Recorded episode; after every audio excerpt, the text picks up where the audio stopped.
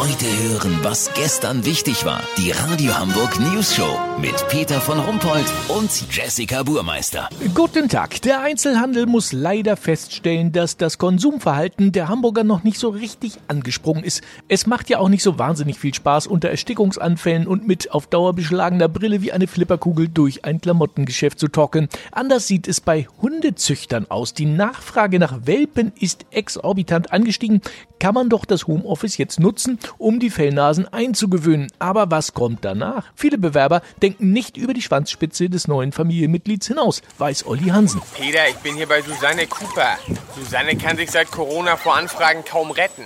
Die Welpen aus dem B-Wurf sind aber auch süß. Na, du kleines Fellknäuel. Oha. Frau Cooper, was war das? Bonnie hat gepullert.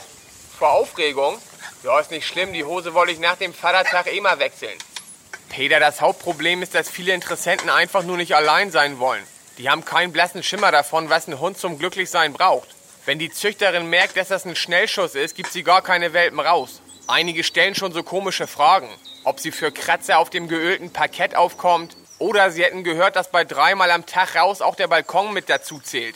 Die Leute wollen nur eine kurze Abwechslung im Homeoffice und schielen im Grunde schon auf den nächsten Mallorca-Urlaub. Es wird deswegen auch viel nach Kurzzeitmiete und Leasingverträgen gefragt. Aber nicht mit Susanne. Wenn sie anfängt, die Leute über die Tierarztkosten zu informieren, machen die faulen Eier sowieso schnell einen Rückzieher und fragen, ob sie auch Goldfische verkauft. Und weißt du was? Seitdem verkauft sie tatsächlich Goldfische. Aber auch die wollen natürlich vernünftig versorgt und gepflegt werden. Kandidaten, die mit jeder Art Tierhaltung überfordert sind, den verkauft Susanne Schafsfälle. Die sind kuschelig, schön warm unterm Hintern und die kannst du nachts auch mal draußen auf dem Balkon vergessen. Weißt, wie ich mein? Lass so machen, Peter. Wenn der kleine Bonnie mir nochmal vor Aufregung auf die Hose pullert, melde ich mich noch morgen. Habt ihr das exklusiv, okay? Ja, wir freuen uns. Vielen Dank, Olli Hansen. Kurznachrichten mit Jessica Burmeister. Sensation! Hausfrau reißt Frischhaltefolie über die gesamte Packungslänge ganz sauber ab und bricht vor Freude in Tränen aus.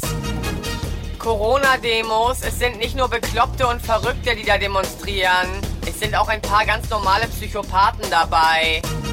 Koalitionsverhandlungen. Nachdem 50 Kilometer Radwege pro Jahr schon nicht geklappt haben, will Rot-Grün jetzt 100 Kilometer neu bauen.